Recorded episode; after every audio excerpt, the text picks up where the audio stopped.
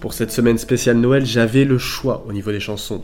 Évidemment, All I Want for Christmas is You. Mais bon, je me suis dit, hormis cette chanson, quelle autre chanson connaissons-nous tous? Alors certes, cette chanson n'a pas fait le tour du monde et ne ramène pas autant d'argent que Maria Carey chaque année, mais pourtant, c'est notre chanson de Noël à nous les Français. Bref, bienvenue dans votre émission musicale. J'espère que vous allez bien et place à l'histoire du tube Petit Papa Noël de Tino Rossi. En 1946, Tino Rossi est confronté à un problème dans le film musical Destin. La chorale américaine prévue ne viendra pas. Et il faut absolument un chant de Noël non religieux, car on est en 1946 et le souvenir de Vichy est encore présent dans les mémoires. Il se rend alors chez son ami Henri Martinet, compositeur marseillais de plusieurs opérettes, dont notamment ça reviendra, qui comporte une chanson interprétée par Xavier Lemercier dans le début des années 40, chanson qui a été vite supprimée par le régime allemand, car cette chanson racontait l'histoire d'un petit garçon qui demandait à Saint-Nicolas la libération de son père soldat, alors prisonnier en Allemagne. Tino Rossi est conquis par la berceuse. Le parolier Raymond Vinci est chargé de remanier les paroles, effaçant toutes les traces de la guerre et des souvenirs douloureux pour les Français. Car si on prend les paroles originales, c'est bien plus triste que celles que nous connaissons aujourd'hui. Petit Papa Noël, quand tu descendras du ciel avec ta hotte de jouets, n'oublie pas mon petit soulier. Petit papa Noël, je voulais, c'est naturel, te demander de beaux soldats que j'aurais conduits au combat. Mais j'allais parler à petite mère qui m'a répondu tristement Il ne faut jamais jouer à la guerre, ça fait pleurer les mamans. Cette chanson se conclut par les vers, et pour que maman ne soit plus si triste, fais revenir mon papa. Heureusement pour nous, les paroles ont été remaniées et parlent d'un sujet bien plus joyeux. Mais il est d'ailleurs possible que le thème en soit emprunté à une des lignes vocales d'une célèbre musique chorale, le Tieb De Dimitri Bortinansky. Il faut une écoute attentive pour l'entendre, car la ligne est dissimulée dans une voix intermédiaire, celle des ténors.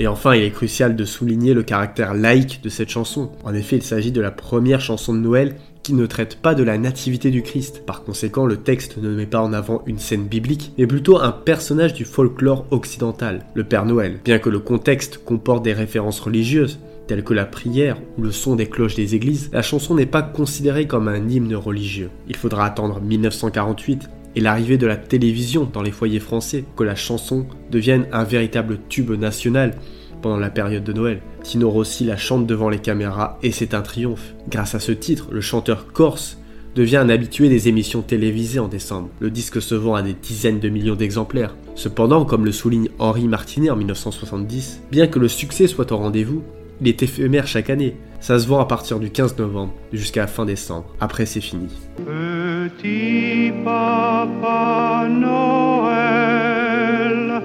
quand tu descendras du ciel avec des jouets par milliers, n'oublie pas mon petit soulier,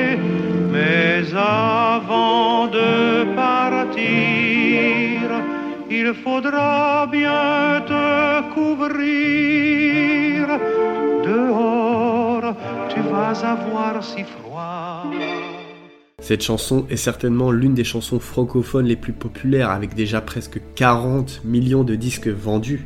Et puis Petit Papa Noël a déjà décroché le disque d'or et est inscrit dans le Guinness Records parmi les titres francophones les plus vendus dans le monde. Fort de son succès, la chanson a même été traduite en italien. Le chanteur corse l'a aussi interprétée en direct dans l'émission Champs-Élysées de Michel Drucker dans les années 80. Depuis, la chanson a été reprise par d'autres chanteurs et célébrités, pour ne citer que Mireille Mathieu, Chantal Goya, Rock Dalida, Claude François ou encore Céline Dion.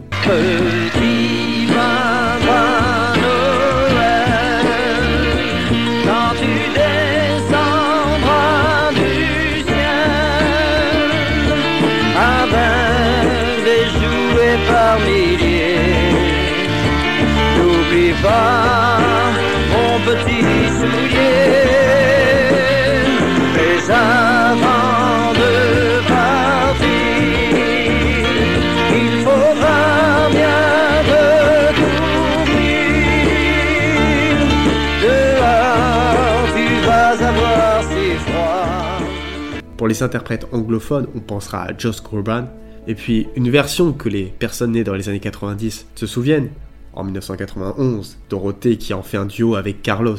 Puis le titre a été récemment repris par les chœurs de l'Armée Rouge.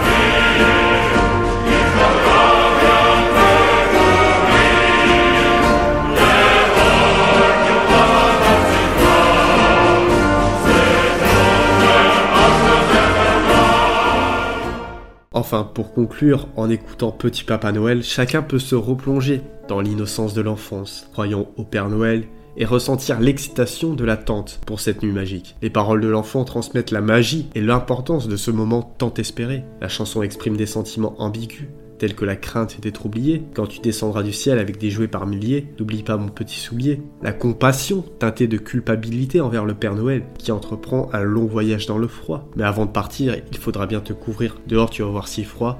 C'est un peu à cause de moi. Et l'impatience de découvrir les cadeaux tant rêvés. Il me tarde tant que le jour se lève pour voir si tu m'as apporté tous les beaux joujoux que je vois en rêve et que je t'ai commandé. La fin de la chanson évoque également l'esprit de Saint Nicolas, l'enfant avouant Je n'ai pas été tous les jours très sage demander pardon. Voilà, c'était tout pour cet épisode sur Petit Papa Noël de Tino Rossi. J'espère qu'il vous a plu. Comme d'habitude, n'hésitez pas à le partager, c'est le meilleur moyen d'aider la chaîne. En attendant, moi je vous dis, non pas à lundi, car c'est Noël, mais bien à mardi pour que vous puissiez passer un Noël en bonne compagnie. Je vous souhaite un joyeux Noël et on se retrouve mardi pour un nouvel épisode.